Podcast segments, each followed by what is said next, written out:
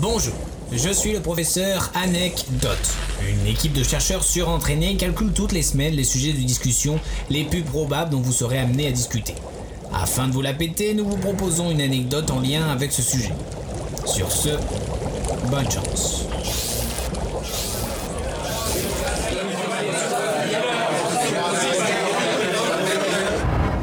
Euh, en parlant de ça, vous savez la véritable histoire du chaperon rouge? Après Noël, le nouvel an, la reprise du boulot, la fatigue commence à se faire sentir. Il manquerait plus que ce soit la pleine lune et bonne chance pour vous endormir. Alors quoi de mieux qu'un joli conte pour enfants pour vous endormir? Asseyez-vous confortablement dans votre lit, masque sur les yeux et bouillotte sur le ventre et laissez-vous emporter par hmm, un joli conte. Connaissez-vous l'histoire du petit chaperon rouge? Bon, j'avoue, tout le monde connaît cette histoire de cette petite fille qui se fait manger par le loup, mais qui heureusement se fait déboîter par le bûcheron. Mais je veux dire, connaissez-vous la véritable histoire du petit chaperon rouge?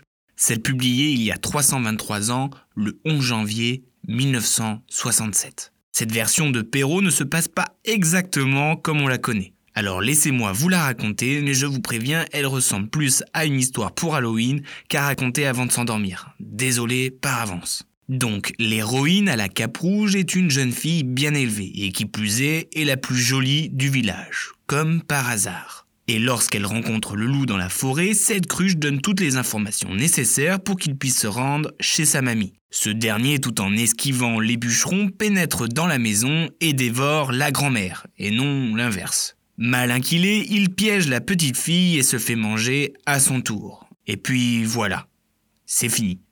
Oui, oui, c'est le loup qui gagne. Pas de fin heureuse pour le petit chaperon rouge. Mais le plus glauque dans tout ça, c'est que le loup donne à manger et à boire la chair et le sang de sa grand-mère. Bah oui, faut pas gâcher les restes, hein. De plus, dans cette version assez primitive, on peut y avoir les détails des étapes de déshabillage effectuées par la petite fille avant de se coucher dans le lit auprès du loup. Eh bah sympa le conte pour enfants. On dirait plus le sujet d'un magazine d'enquête d'actualité.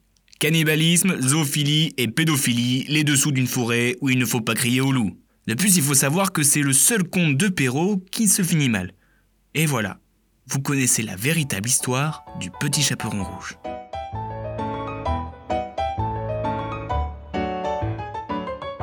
Bien joué, trou de balle. Merci, sœur.